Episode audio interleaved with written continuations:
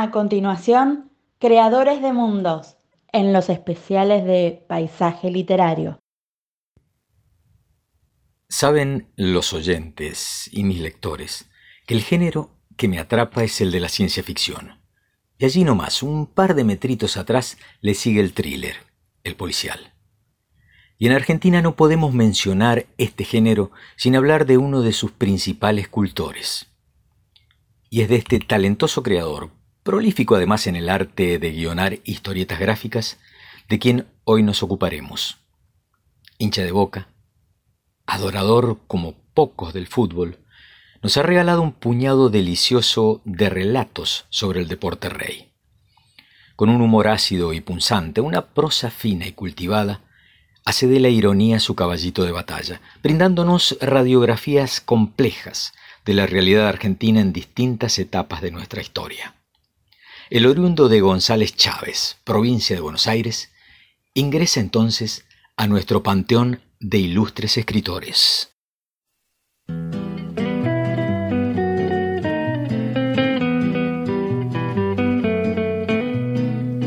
El año en que cumplí ocho años fue un año extraordinario.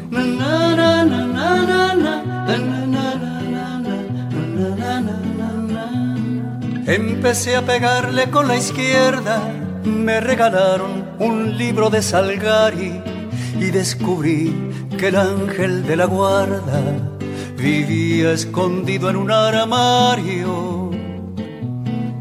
Yo habría dado la vida a los ocho años por pasar la manito por el pelo del caballo, del llanero solitario hay plumas que nos marcaron. Por una u otra razón están indisolublemente unidas a nuestra historia personal, a nuestros recuerdos.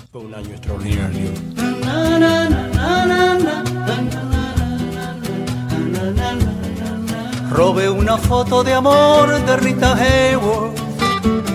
Compré un cinto lleno de tachuelas y aprendí el horario de los trenes observando el temblor de las estrellas.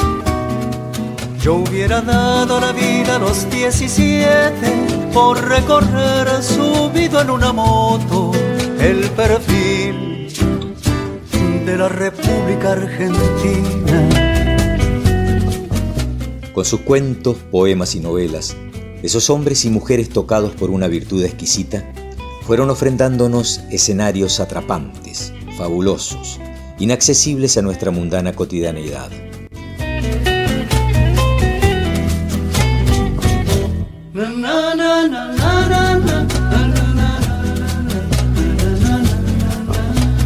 El año en que cumplí los 24 fue un año extraordinario.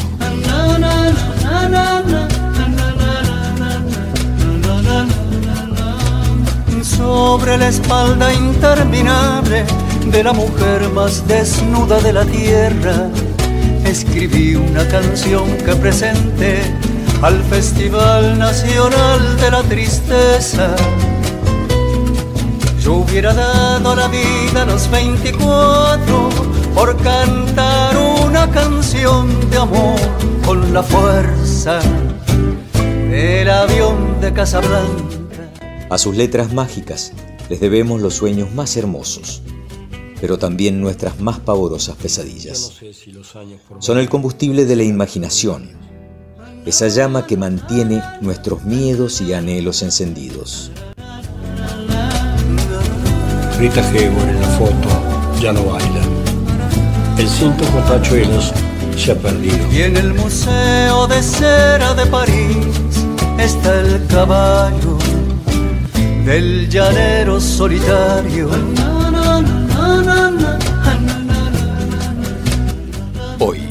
en una nueva edición de Creadores de Mundos, Walter Gerardo Greulach les trae a Juan Sasturain.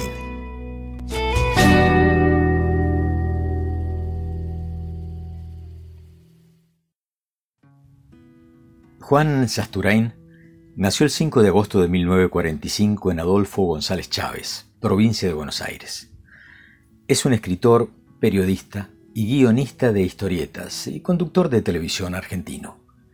el 7 de enero del 2020 fue nombrado director de la Biblioteca Nacional Mariano Moreno de Argentina. Egresado de letras y docente de literatura, terminó de inclinarse por el periodismo, colaborando en Clarín, diario La Opinión y Página 12. Se desempeñaría también como jefe de redacción de las revistas Humor y Superhumor. En 1981 conoció al dibujante Alberto Breccia y juntos elaboraron la historieta Perramus, la cual ganó gran prestigio en el país y en el exterior, donde llegó a ser premiada por Amnesty International, el organismo de derechos humanos. Dirigió la revista Fierro en 1984, a la que subtituló Historietas para sobrevivientes.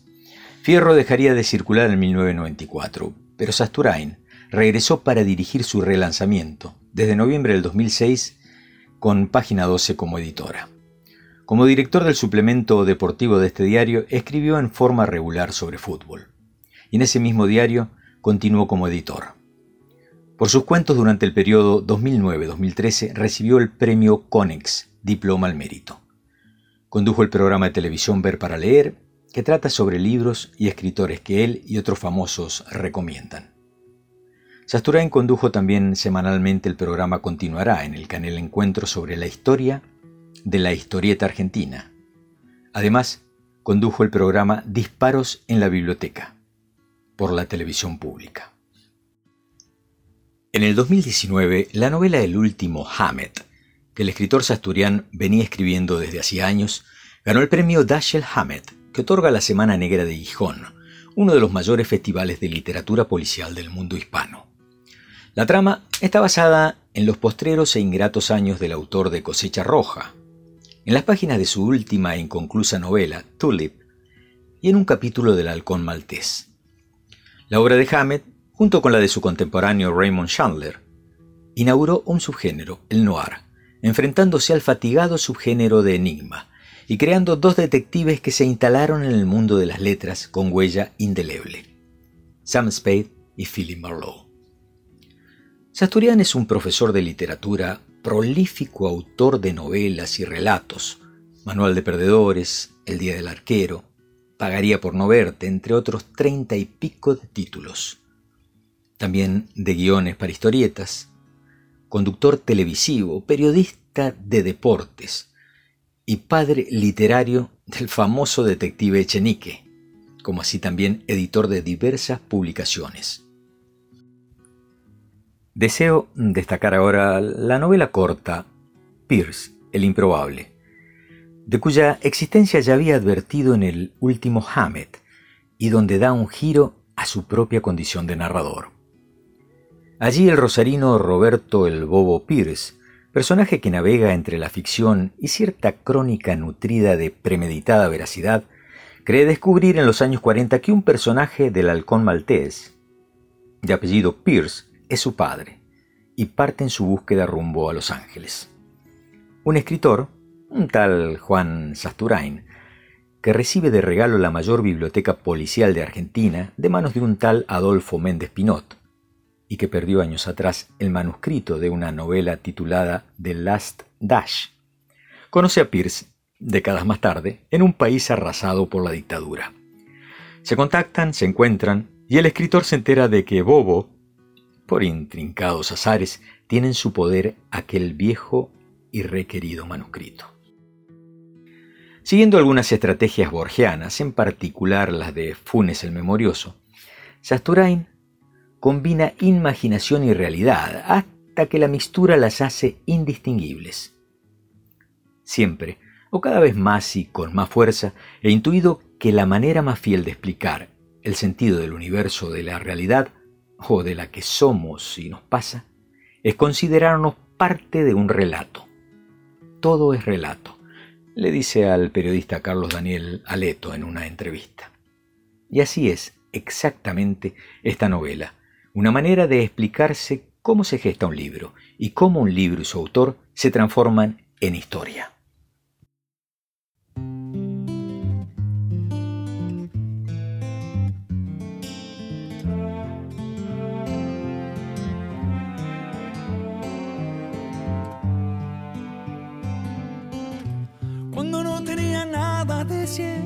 Cuando toda la ausencia esperé, cuando tuve frío temblé, cuando tuve coraje llamé. Cuando llegó carta la abrí, cuando escuché a Prince bailé, cuando el ojo brilló entendí, cuando me crecieron alas volé. Cuando me llamó allá fui, cuando me di cuenta estaba ahí, cuando te encontré me perdí, en cuanto te vi me enamoré. Amar a Zaya soñé, Zaya, Zaya, ahí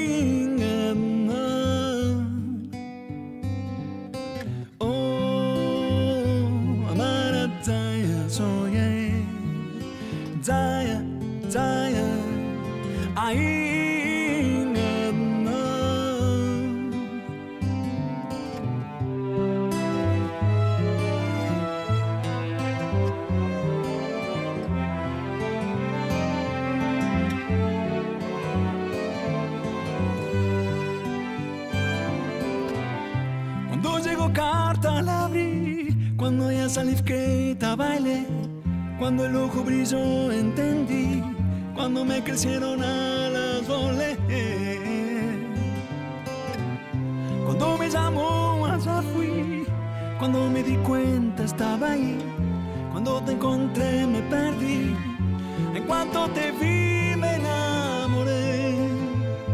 Amara Zaya soñé. Zaya,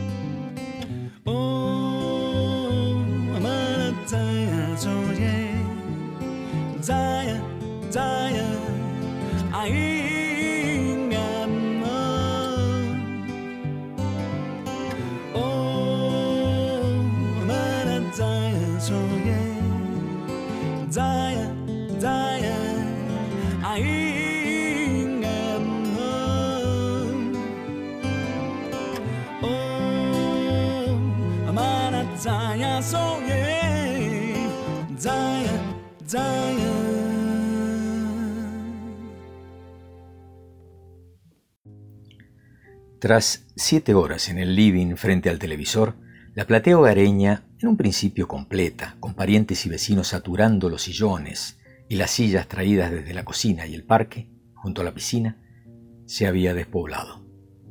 Mientras las imágenes seguían llegando tan nítidas y desde tan lejos, su poder de convocatoria se diluía y la novedad, aunque parecía increíble, ya no lo era. La señora Collins apartó por un momento los ojos de la fatigada pantalla y miró a su alrededor. La tía Moki se había dormido en la mecedora de primera fila, con su ridícula banderita aún erguida entre manos. Los dos primos de Michael, que habían viajado especialmente para compartir el histórico momento familiar, estaban a la altura de la cuarta cerveza.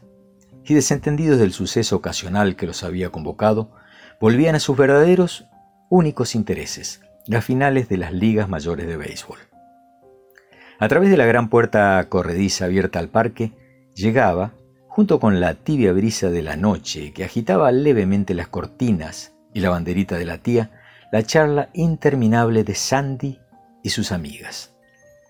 En algún momento de histeria o ambigua lucidez, las adolescentes habían optado por la redundante luna que seguía ahí, distante, colgada sobre los pinos, en lugar de los primeros planos obscenos de la televisión. El inquieto Jimmy había sido de los primeros en desertar. Aguantó apenas hasta un poco más del cierre de la escotilla, a espaldas de Aldrin. Solo los largos saltos aparatosos con sus segundos de suspensión, que causaron el asombro y las exclamaciones de la mayoría, le habían provocado algún comentario. Payasos, murmuró resentido.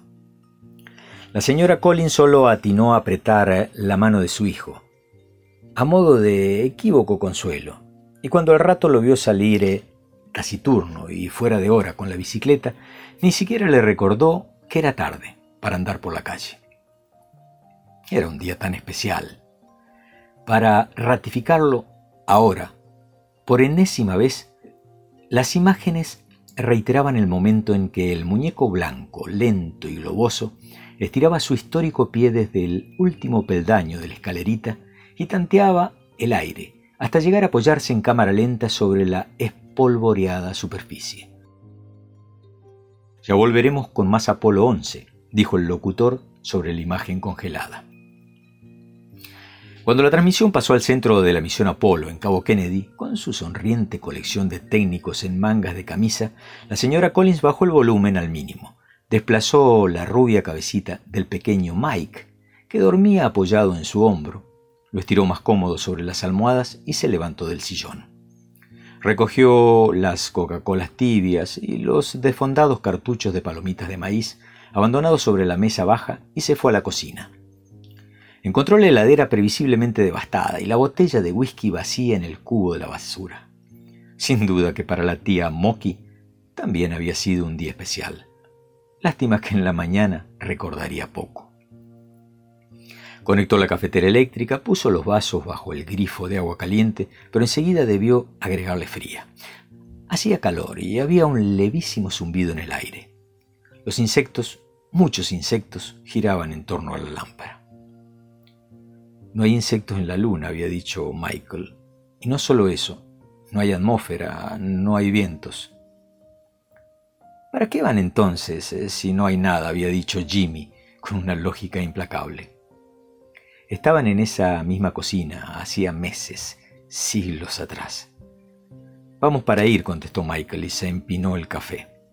Y porque no ha ido nadie todavía. El pequeño Mikey manifestó su disconformidad derribando el cereal. En sus programas favoritos había pocas cosas más pobladas y transitables que la luna. Y no hubo forma de explicarle la importancia del Apolo 11, ni durante ese desayuno, ni Nevermore. Con Jimmy el problema había sido y era otro. La señora Collins se sirvió el café antes de que se calentara demasiado. Miró la hora insólita para que su hijo anduviera todavía en la calle.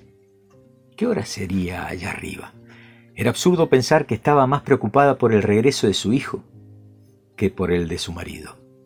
Y el tiempo, había dicho ella cuando todo se supo, se distribuyeron los amargos papeles.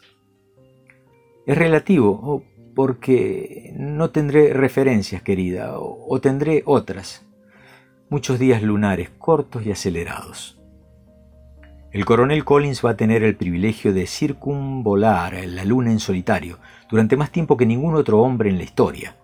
Había dicho precisamente el expositor de la NASA mientras describía para toda la nación, y con la ayuda de un puntero, el esquema móvil y colorido de los vehículos que se parían unos a otros, y se acoplaban y desacoplaban al vacío en una casi pornográfica clase de educación espacial. No deja de ser un privilegio, querido dijo la señora Collins. El coronel Collins apagó bruscamente el televisor, ubicado a los pies de la cama, y se sirvió un whisky doble de la misma botella que recién ahora. Casi un mes después, acababa de desagotar la tía Moki. Aquella noche de domingo, la última antes de partir hacia Cabo Kennedy, habían hecho el amor y después, desvelados, vieron por tercera o cuarta vez eh, Trapez un melodrama en cinemascopo al que la televisión les quedaba chica, con la insoportable Lolo Brígida, que hacía caritas mientras Burl Lancaster y Tony Curtis iban y venían por el aire de trapecio en trapecio, hasta que pasaba lo que pasa en las películas de circo. La señora de Collins lo sabía, pero igual siempre terminaba llorando. A él esta vez la película lo puso de pésimo humor. La gente mira al que hace las volteretas y no al que aguanta, dijo como para sí. ¿Lancaster o Curtis? ¿Con quién se queda esa? ¿Qué dijo ella? Nada. Te amo, dijo el coronel. Fly me to the moon, dijo ella, o cerca por lo menos. Tonto. Los dos habían tomado demasiado whisky. Intentaron hacer el amor otra vez, pero se durmieron hasta que el despertador militar, eran las cinco, le sacó al marido astronauta primero de la cama y de la casa, y después de la tierra y adyacencias. Hubo un ruido en la puerta de la cocina. La señora Collins con la taza de café en suspenso esperó que Jimmy entrara con la bicicleta y se secara. Cabizbajo, las lágrimas con la manga de la campera de Jean, y preguntó, ¿qué pasó? Jimmy levantó la cabeza y entonces su madre vio el magullón en la ceja, la nariz enrojecida, las secuelas de una trifulca de algún modo anunciada. Tiki y Fati dicen que papá no fue a la luna. Si papá fue a la luna, Jimmy, lo viste, todos lo vieron. Dice que es un chofer de bus, mentira. Jimmy sollozó. ¿Por qué no bajó él? ¿Cuándo va a bajar él? Mañana, tal vez, mintió la señora de Collins. Abrazó a su hijo, lo sujetó contra su pecho. Volvieron al living. Sandy estaba sentada con el pequeño Mike, que saludaba la pantalla en la que, una vez más, Aldrin se dejaba fotografiar. Levantaba el brazo para Armstrong y el mundo. Papá, dijo Mike. Sandy, no hagas eso, gritó Jimmy. Su hermana se volvió con gesto de desagrado. ¿Qué le pasa al idiota este, mamá? Papá, ratificó el más pequeño de los Collins. No es papá, Mike, ese no es papá. Y Jimmy se plantó frente al televisor. Mike frunció el entrecejo y echó hacia adelante el labio inferior. Mamá, mamá, eh, este idiota lo va a hacer llorar, gritó Sandy. Y Mike lloró. El alboroto despertó a la tía Mocky, que con un cabezazo retomó la transmisión en el punto en que la había dejado horas atrás. Vio al muñeco blanco contra el fondo gris de la planicie lunar, contra el cielo negro y vacío, oyó el silencio espacial con rumores arratonados y descubrió a un costado la rígida bandera condenada al más espantoso abandono. En un rato se iban y le iban a dejar allí, sola. Y esa bandera que no se mueve, dijo Moki, agitando la suya, señalándola con ella. No hay viento en la luna, tía, dijo la señora Collins, mientras la guerra fratricida se desencadenaba en el sillón. Le han puesto una guía, un palito, para que se quede extendida, para que se vea. Es ridículo, dijo la tía después de un momento. Un palito. Con los millones de dólares que le sacan a los contribuyentes. Deberían por lo menos haberla almidonada.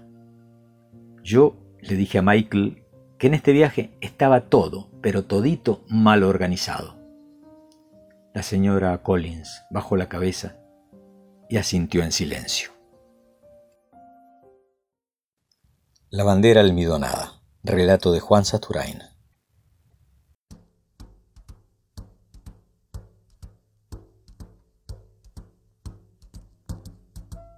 Fly me to the moon, let me play among the stars, and let me see what spring is like on Jupiter and Mars. In other words, hold my hand. In other words, baby, kiss me.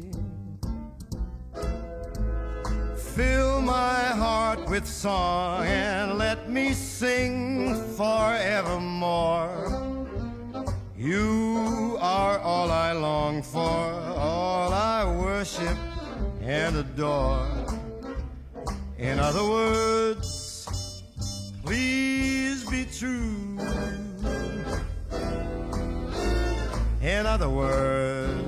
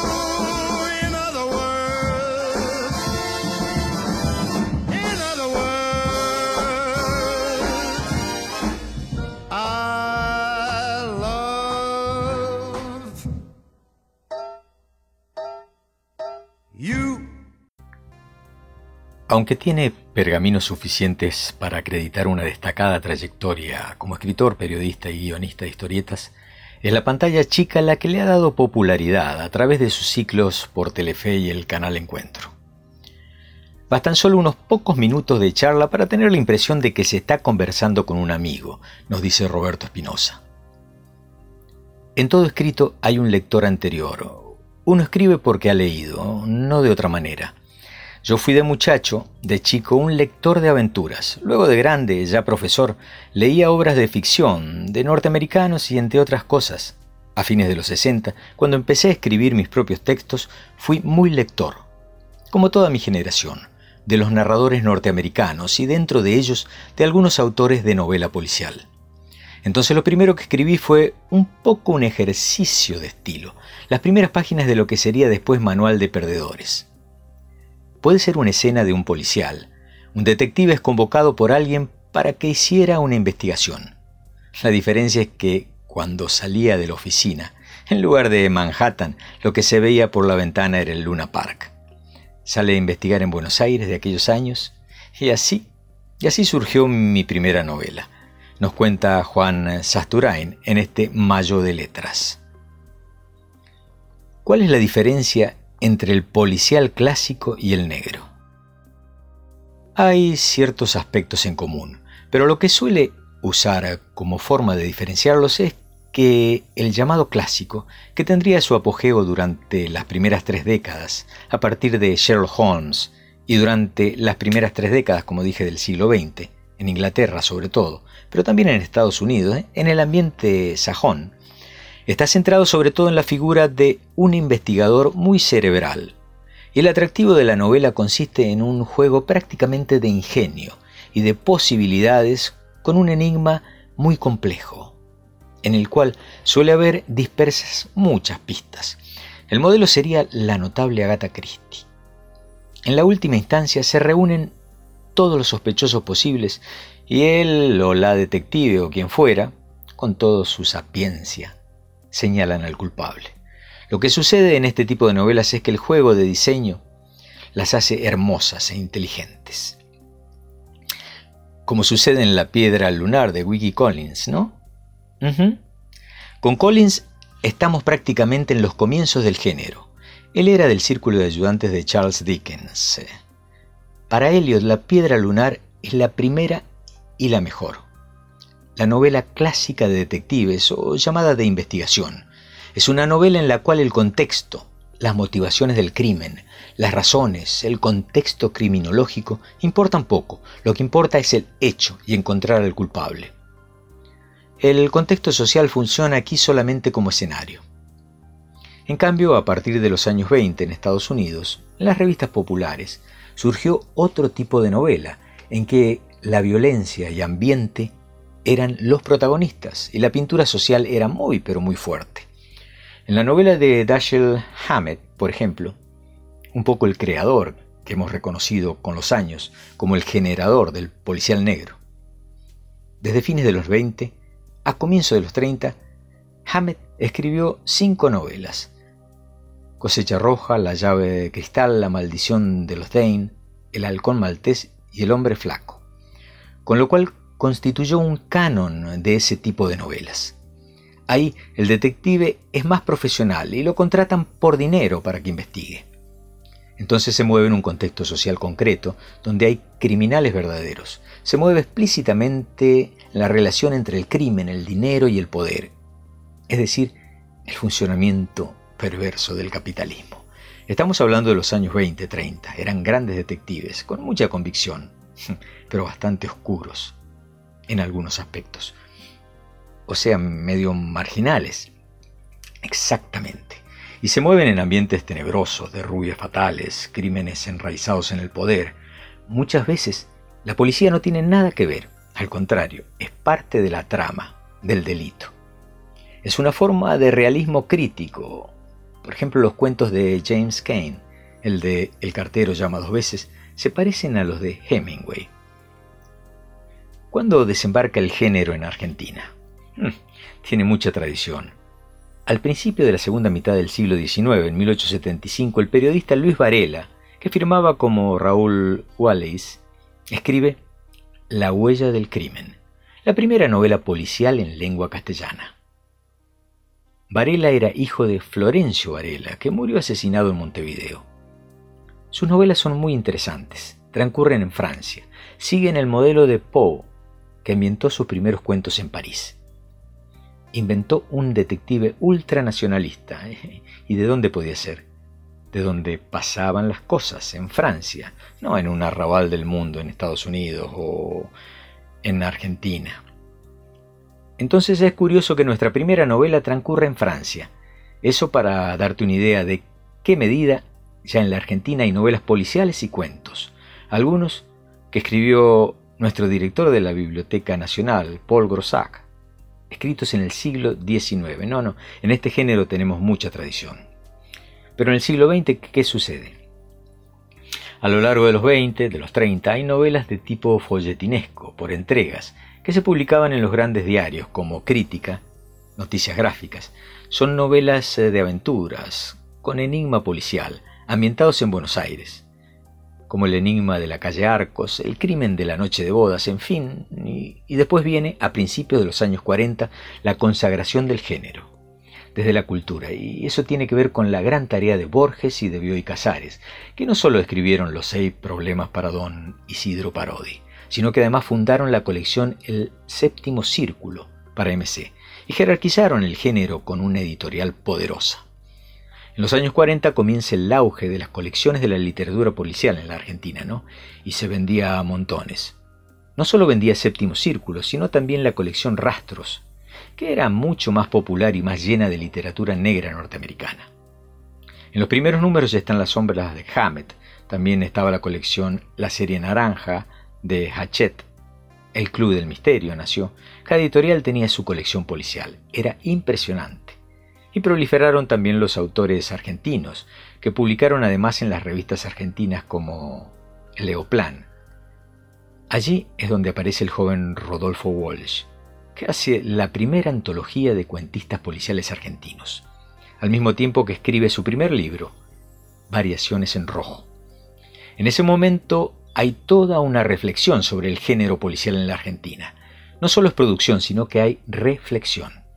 En fin, como puedes ver, la historia es muy larga y tiene muchas otras patas posteriores. ¿Podemos hablar de un policial negro típicamente argentino ¿Tiene características propias nuestra producción? sí. Los 60 son años revulsivos en el mundo, no solo por las revoluciones sociales, los movimientos revolucionarios.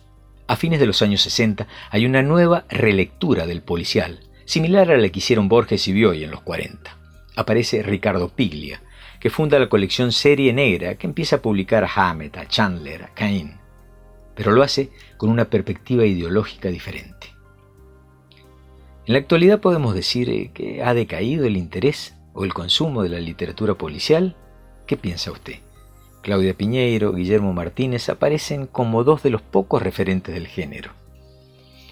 Bueno, tanto Claudia como Guillermo o Pablito de Santis, no te olvides, son tres excelentes escritores. Son narradores en cuyas tramas habitualmente aparece una situación de investigación policial. Pero aparte de ellos hay una más que notable cantidad de autores, poco desconocidos algunos. Ten en cuenta que en los últimos años aparecieron distintas colecciones. Hay editoriales pequeñas que han canalizado la producción de autores y autoras sobre todo. Pareciera que son pocas las mujeres que se han volcado al género, ¿no? Es extraordinaria la cantidad de mujeres, sobre todo en el mundo sajón. Mujeres que escribieron policiales eh, de los mejores, en la época de la literatura clásica norteamericana y la de la literatura clásica de policiales inglesa.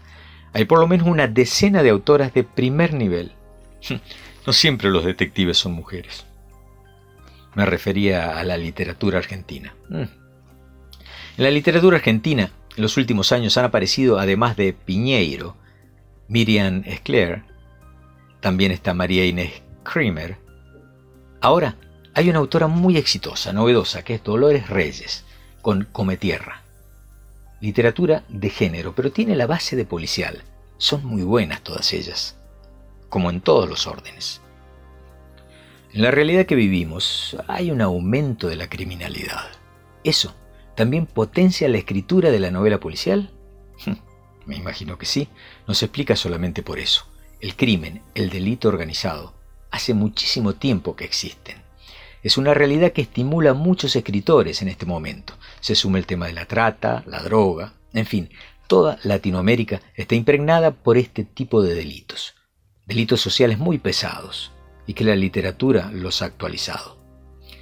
El auge a nivel universal de la literatura policial tiene que ver sobre todo con los autores nórdicos, no nos olvidemos. En los últimos 30 años hay muchos autores suecos, daneses, finlandeses, buenísimos, han marcado una tendencia. Esta literatura nórdica, que la vemos reflejada en las películas y todo, sobre todo en las series, es muy fuerte. Desde México a la Argentina, pasando por Colombia, Chile, incluso Brasil, somos súrdicos. Nuestra literatura poco tiene que ver con aquella más allá de la excelencia, de una y otra, porque nuestra concepción o percepción del papel de la ley, de la justicia y sobre todo de la institución policial es muy diferente al de los nórdicos. Nosotros tenemos problemas muy graves con las instituciones, que tienen que ver con el control del delito, sobre todo con la policía. Nuestro sistema no funciona bien. ¿Cuáles han sido los ejes de su labor desde que asumió como director de la Biblioteca Nacional en el 2020? La biblioteca es la institución cultural más vieja del país. Tiene los años de la patria. La fundó Moreno en el 810. Tenemos en nuestro acervo las donaciones que realizó Belgrano. La biblioteca de San Martín está aquí. Hay un primer mandato dado por la historia y por la tradición. Es el cuidado, la conservación y la expansión de nuestro patrimonio, que es muy valioso.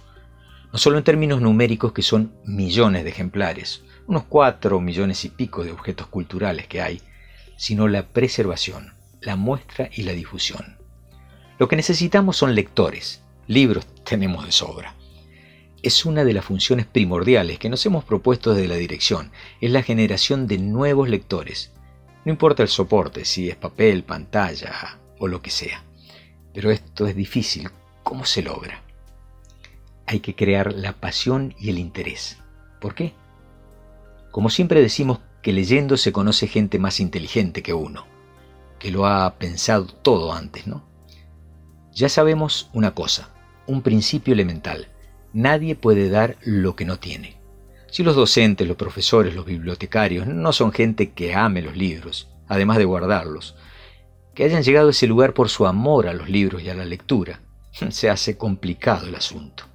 Así que nuestra idea fundamental es recuperar y estimular la figura del lector, que no tiene nada que ver con el soporte. El lector es lo primordial.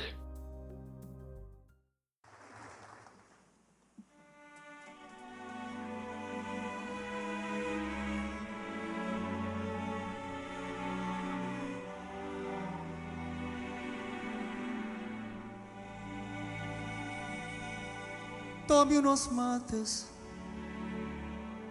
de parado en la cocina. Vi como el sol se abalanzaba sobre el mundo. Mire la hora, eran las siete menos cuarto. Ya me sentía cansado de esperar me fui poniendo la camisa y el vaquero. Metí el revólver en la caña de la bota. Prendí una vela a los pies de San Antonio, santo patrono de los fuera de la ley. Volé en la moto hasta el La Cucaracha, donde en silencio me esperaban los muchachos. Ferné con coca y whisky con cigarrillos. La muerte olía a tabaco y a café. El golpe estaba más o menos bien planeado. Más de dos meses ultimando los detalles dos de los nuestros apretando a los cajeros y yo en la calle en un auto de alquiler.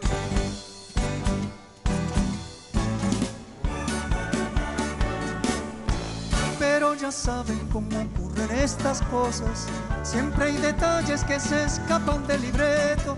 Algún empleado que se apoya en una alarma. Algún gatillo que se apura por hablar. El primer tiro me pego en la mano izquierda. Saqué el revólver de la bota y abrí fuego.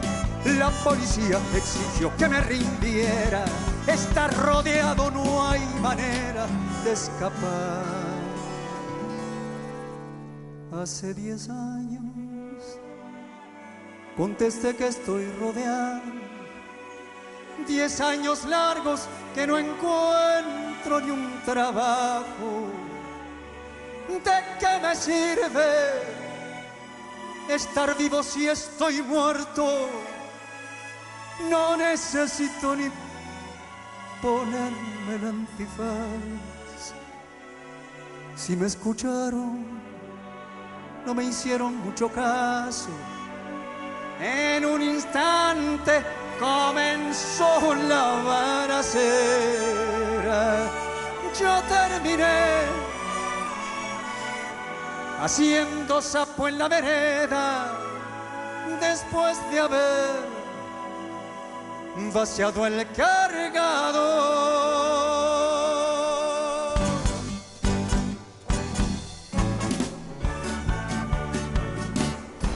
Esto lo pienso mientras siento que la vida se me va yendo para el lado de la muerte.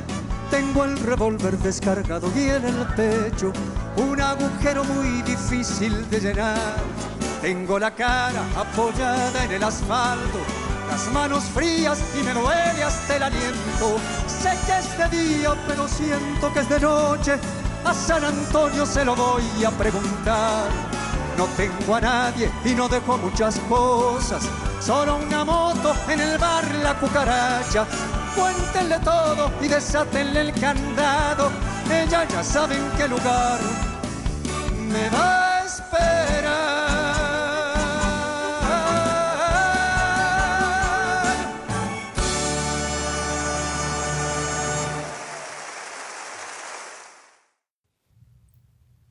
Matienzo, el domador permisivo, de Juan Sasturian. El persuasivo profesor Augusto Mercapide hizo hace ya muchos años una descripción, algo simplificada tal vez, del modo en que los indios galochas fragmentaban y administraban el tiempo. Su método consistía en la alternancia de dos ciclos equilibrados y complementarios, como el yin y el yang de los chinos y el otium et negocium romano, la luna del pan y la luna del circo. Esa fue la solución, no demasiado original, que encontraron los galochas para satisfacer las tendencias y necesidades sociales de trabajo y diversión o simple fiaca. En un primer momento, tras superar una etapa anárquica o dorada, de la que no han quedado testimonios, en que tarea y festejos se entreveraban hasta confundirse, los siempre razonables galochas optaron por lo más elemental, el uno y uno Trabajaban un día y reposaban o retosaban al siguiente. Luego extendieron cada periodo a una tremana, suma de tres días, y finalmente le asignaron el ciclo lunar completo. Trabajaban durante la luna del pan y se divertían durante la luna del circo. Así, mientras los más agresivos durante el tiempo laborioso inventaron el cultivo, la industria, el pan, otros más contemplativos e inquietos crearon, en los días de ocio, el entretenimiento en forma de diversión programada, el circo. Y ahí las cosas empezaron a mezclarse. Repentinamente, ansiosos con la inversión y la necesidad de pan y circo, los pobladores de las fuentes del Orinoco se especializaron, descubrieron la competencia y cambiaron sus hábitos de pronto. A nadie, a nadie le alcanzaba el tiempo porque mientras los industriosos no descansaban durante el ocio para optimizar el trabajo, los cirqueros trabajaban todo el tiempo para organizar y perfeccionar la diversión. Cautivos del circo o esclavos del pan, los galochas, en un repentino ataque de extraña modernidad, habían inventado la alienación. Mercapide no se expide en detalles respecto de la luna del pan, porque en ese sentido los galochas no zafaron demasiado de los procesos evolutivos comunes al resto de las etnias americanas. Se detiene en cambio en el notable desarrollo alcanzado por el circo. Así como otros pueblos fueron labradores, alfareros, tejedores, constructores, guerreros o escritores, puede decirse que los galochas, que fueron un pueblo cirquero. Mientras no estaban haciendo circo, se dedicaban a entrenar y preparar futuras funciones.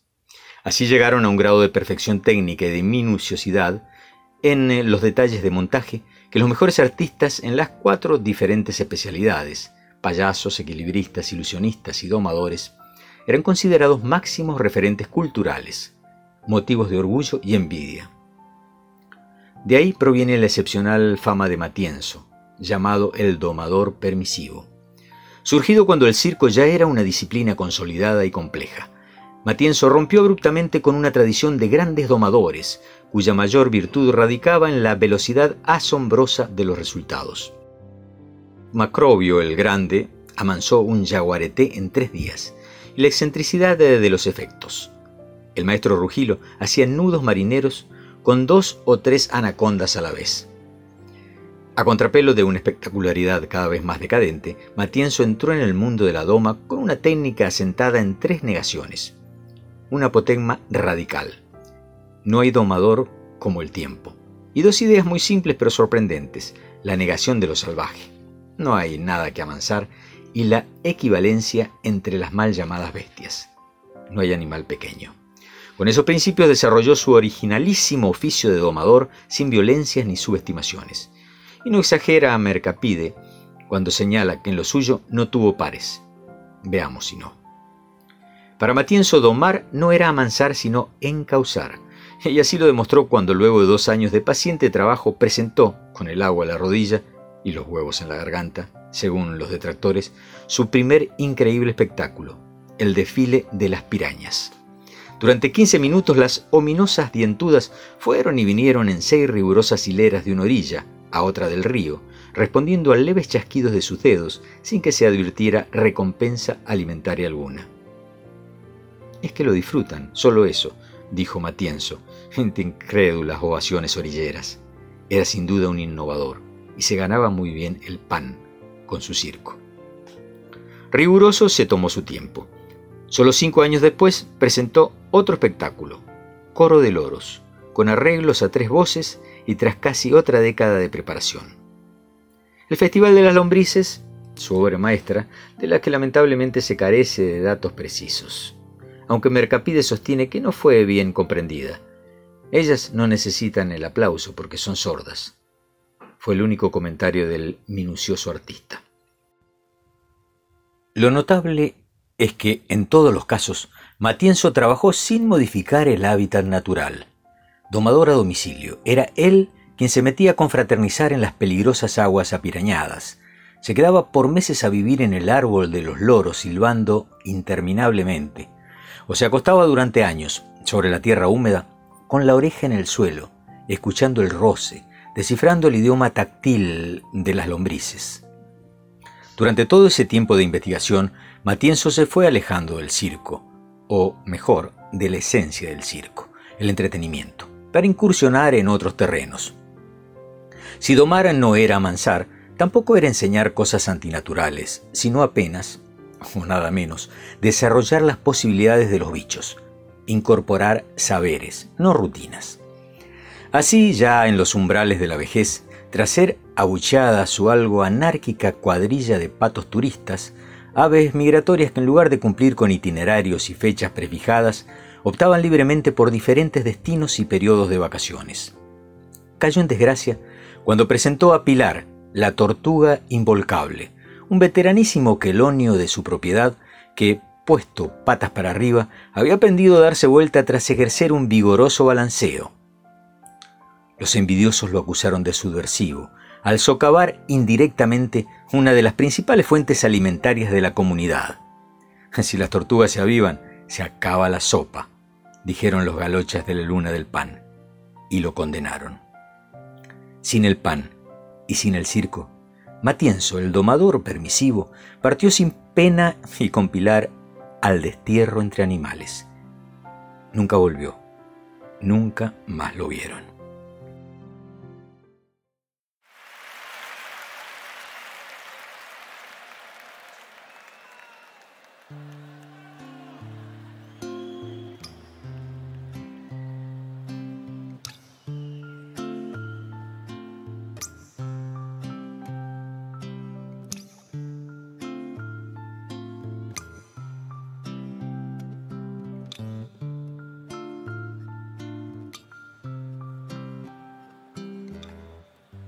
Sobra sabes que eres la primera, que no miento si juro que daría por ti la vida entera, por ti la vida entera.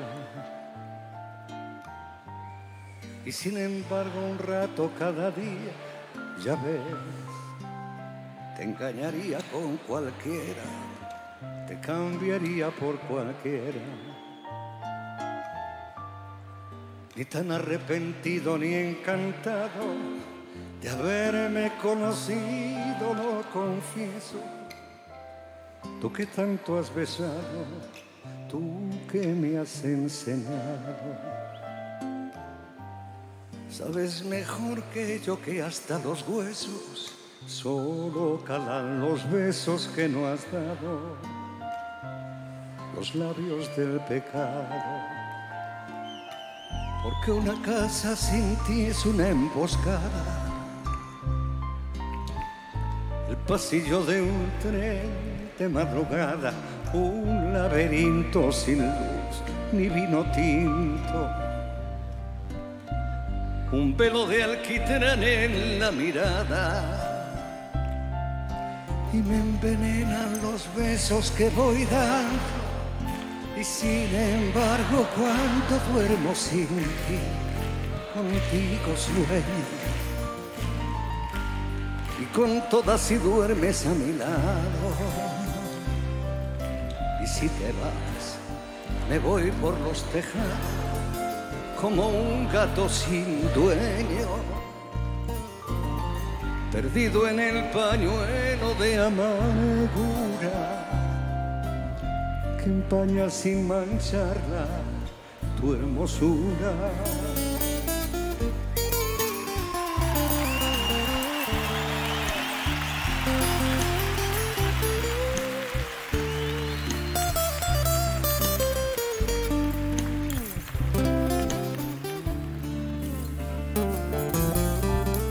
No debería contarlo y sin embargo cuando pido la llave de un hotel y a medianoche encargo un buen champán francés y cena con velitas para dos. Siempre es con otra, amor, nunca contigo. Bien sabes lo que digo. Porque una casa sin ti es una oficina un teléfono ardiendo en la cabina, una palmera en el museo de cera, un éxodo de oscuras golondrinas y me envenenan los besos que voy dando. Y sin embargo, cuando duermo sin ti, contigo sueño y con todas si duermes a mi lado. Y si te vas, me voy por los tejados como, un gato sin dueño, perdido en el pañuelo de amargura que empaña sin mancharla tu hermosura. Y cuando vuelves hay fiesta en la cocina y bailes sin orquesta y ramos de rosas con espinas. Pero dos no es igual de uno más uno. Y el lunes al café del desayuno vuelve la guerra fría y al cielo de tu boca el purgatorio. Y al dormitorio el pan de cada día. Y me envenenan los besos que voy dando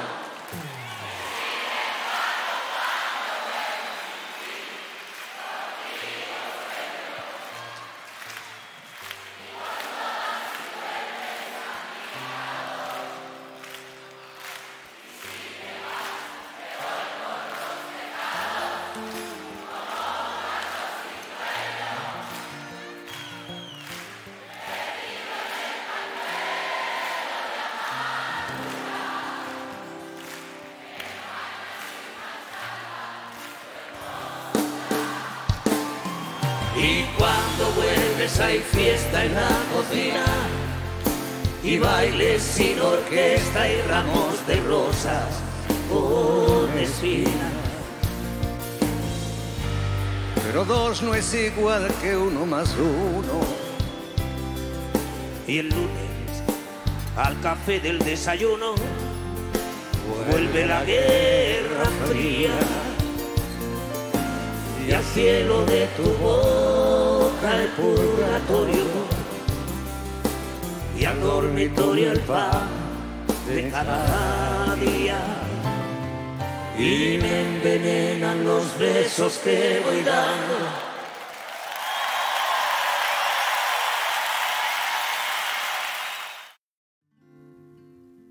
Juan Sasturain comenzó a escribir en la década del 70 sus primeros libros. En el 2018, como ya mencionamos antes, publicó su gran novela, El último Hammett, un libro gigante en donde se pueden leer las distintas y complejas capas temáticas por donde transitó desde los comienzos su escritura.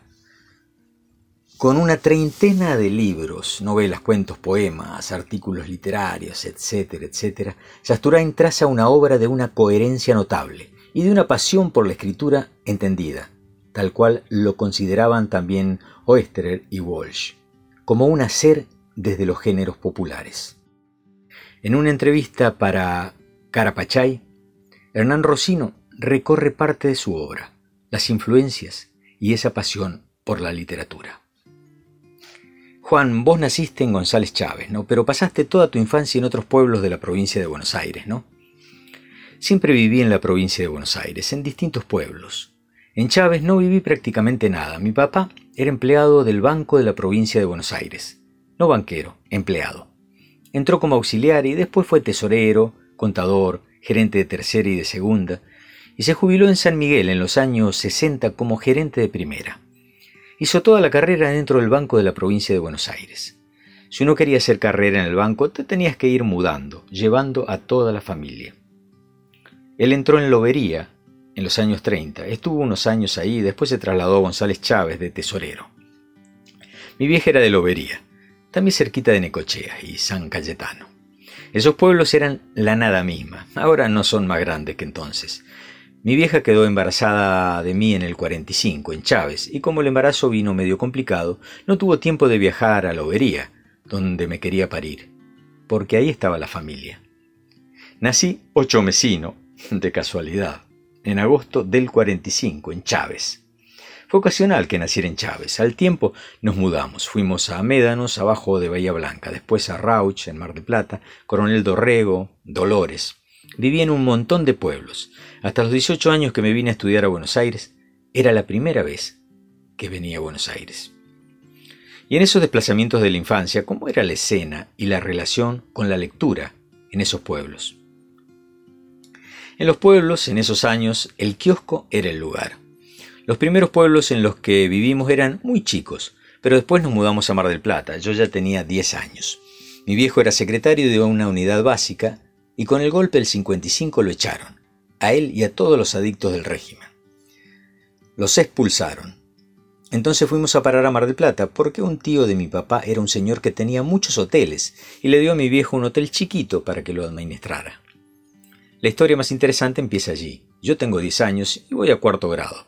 Ahí es donde está el núcleo. Yo leía muchísimo, básicamente historieta. Iba al cine y escuchaba la radio. Esas son las tres cosas que había. Las aventuras que te trastornaban la cabeza estaban ahí, sobre todo en el cine de cortos y de episodios, los seriales, como le dicen los gallegos, de aventuras de los años 30 y 40, que acá llegaron mucho más tarde. Flash Gordon, Fumanchu, Tarzán, Sandokan, Capitán Warren, Gladiador. Por radio y las revistas también, ¿no? Mar del Plata era el lugar de mis primeras experiencias de lectura. Fue sobre todo en Mar del Plata. Sí, fue muy lindo para mí. El otro día me estaba acordando de que en Mar del Plata fui por primera vez a escuchar jazz. Por ejemplo, iba a escuchar conciertos en el auditorio, el club de hot jazz de esa época. Yo tenía 12 años, iba con mi hermana. Allí escuchamos los primeros discos de Presley, en el 56-57. También fui por primera vez a un teatro independiente, vi el Centro Forward Murió al Amanecer de Cusani. No tenía idea de qué podía ser eso. Me daba experiencias nuevas vivir en Mar del Plata. En esa época estaba muy bien, sobre todo para los chicos, porque era una ciudad que la podías usar. Metegol y lectura. Ahí, ahí empecé a leer. Sobre esas escenas de juventud, ¿cuáles son los géneros que te marcaron profundamente? No tanto el policial al principio, sino el aventurador. Los géneros más populares, sobre todo en los varones. En aquel entonces se hablaba de la cultura de los nenes y la cultura de las nenas. Una cultura bien diferenciada. Los nenes juntábamos las figuritas de fútbol, a las trompadas, y a los cowboys jugábamos. Y las chicas juntaban las figuritas de frutillitas y jugaban a la cuerda. Es decir, para los varones era la aventura y el fulbito, pero la aventura de los géneros más tradicionales heredados, piratas, guerra y cowboys. Para no decir western y cowboys. La guerra era una cosa muy reciente, nosotros no nos dábamos cuenta. Luciano Guiñazú, el Graf Spee, por ejemplo, en el Mar del Plata había algunos de los sobrevivientes del Graf Spee, que se habían internado y estaban ahí. La guerra era algo que había sucedido hacía menos de 10 años. Entonces uno leía las historietas de Ernie Pike y eran cosas que habían pasado recién y para uno parecían tan lejanas. Y estaban mitificadas un poco, ¿no? ¿Mm? Yo nací el día de la bomba de Hiroshima, el 5 de agosto del 45. La bomba fue en la madrugada del 6. Una señora que fue a visitar a mi vieja, después de haber parido, le dijo, ay señora, ¿para qué traemos chicos al mundo? ¿Vio la bomba que han tirado? Claro, la bomba fue el 6, pero con la diferencia horaria acá fue el 5. exactamente. Por eso las historietas que leíamos, veíamos en el cine y escuchábamos por la radio, era lo que estaba pasando. Esa era la aventura con la que nos enfrentábamos todos. Hay un libro muy bonito que sacaste y se llama Buscados Vivos, donde recuperás entrevistas a muchos artistas que admirás, entre ellos Pratt, Carlos Alonso, Solano, etc. En la introducción contás que cuando empezaste a hacer esas entrevistas en los 70, hacías una militancia sobre los géneros populares, el rescate y la difusión de esas obras. Contanos sobre esa idea de la militancia de los géneros populares, que circulaban de manera marginal en ese entonces. Hay que tener en cuenta una cosa, cuando hablamos de historieta y de autores de canciones, estamos hablando de una nueva categorización que no tiene mucho tiempo. En la foto de la cultura aparecieron en los últimos 20 años, antes no existían, eran centrales en la experiencia productiva. Hoy las historietas tienen una incidencia menor y bilateral. En aquella época estaban en el medio de la cultura de cualquier chico, ocupaban un espacio físico muy grande en su cabeza, pero no era central en el plano cultural hablamos, ¿no? Con las canciones pasaba lo mismo. Las canciones de tango participaban de la vida cotidiana de una manera central. Ibas al kiosco y había 20 revistas de historietas. A, a eso me refiero, ¿no? Sí, sí, en cada casa había historietas. Sí, es la época de la gráfica y de la industria cultural argentina, en general. Más allá de cualquier consideración de la industria cultural argentina de los 40 y 50, en la época del peronismo, fue impresionante lo que se producía como industria. Era un mecanismo de alimentación, había un público y había producción para ese público. Y esa producción arrastraba autores, dibujantes, guionistas, letristas y músicos. Se sostenían, laburaban y vivían mucha gente con esa guita. Eso es porque había un caldo y un sistema que funcionaba de esa manera. Se llegaba al disco. Por ejemplo, sobre la música popular, ¿no? El tango en los 40 y los 50 no era música ni de viejos ni de jóvenes era la música que había. La diferenciación con la música juvenil es posterior, cuando viene con el rock y el vaquero. El vaquero y el rock eran para los chicos. Es el primer recorte que hay.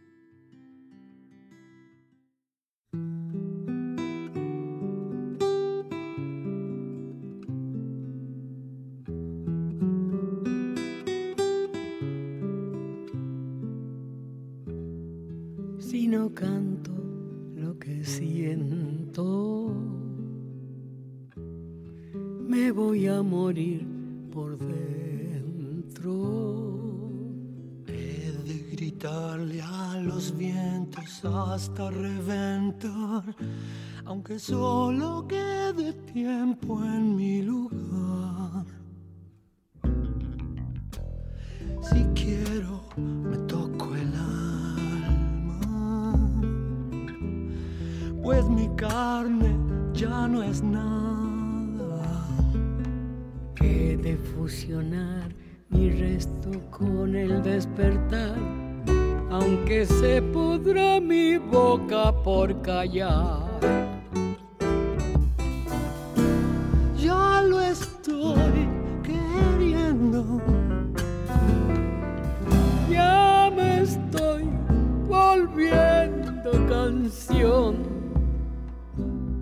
Barro tal vez. Esta es mi corteza donde el hacha golpeará, donde el río secará para callar. Es que esta es mi corteza donde el hacha golpeará, donde el río secará para callar.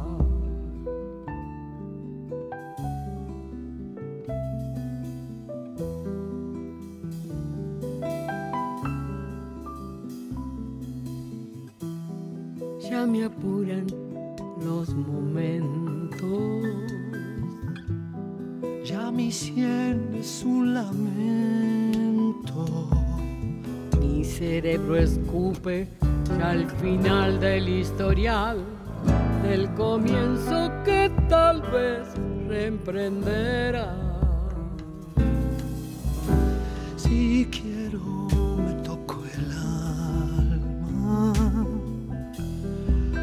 mi carne ya no es nada. He de fusionar mi resto con el despertar, que se pudra mi boca por callar. Ya lo estoy queriendo. Ya me estoy volviendo canción, tal vez. Y esta es mi corteza donde el hacha golpeará, donde el río secará para callar. Es que esta es mi corteza donde el hacha golpeará, donde el río secará para callar.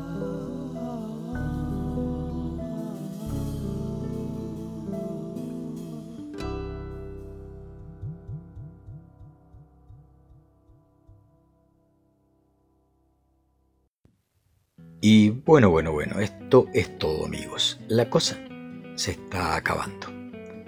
Hemos llegado al final de una edición más de Creadores, un espacio mensual cedido por el amigazo Gustavo en su paisaje literario.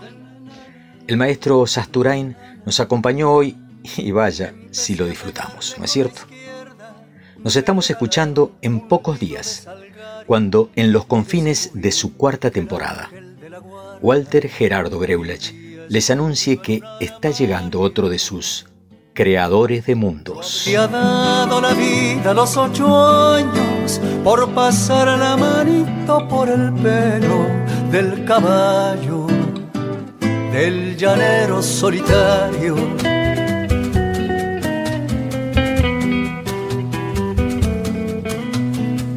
El año en que cumplí los 17 fue un año extraordinario.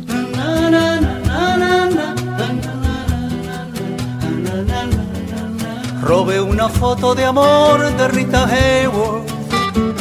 Compré un cinto lleno de tachuelas y aprendí el horario de los trenes, observando el temblor de las estrellas. Yo hubiera dado la vida a los 17 por recorrer subido en una moto el perfil de la República Argentina.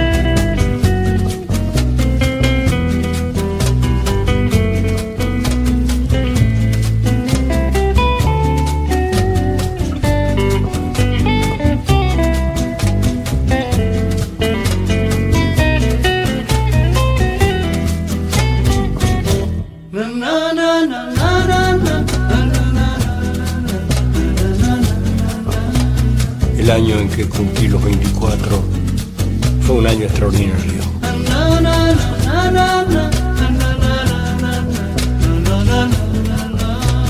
Sobre la espalda interminable de la mujer más desnuda de la tierra, escribí una canción que presenté al Festival Nacional de la Tristeza.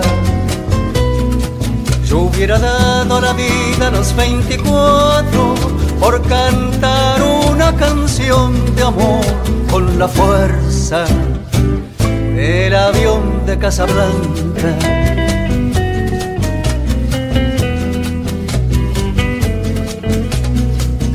Yo no sé si los años por venir serán extraordinarios.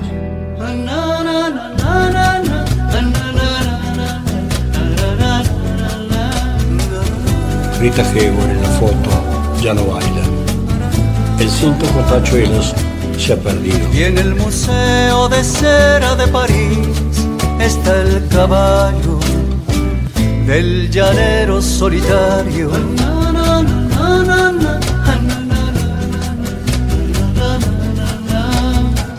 Yo no sé si los años por venir serán extraordinarios.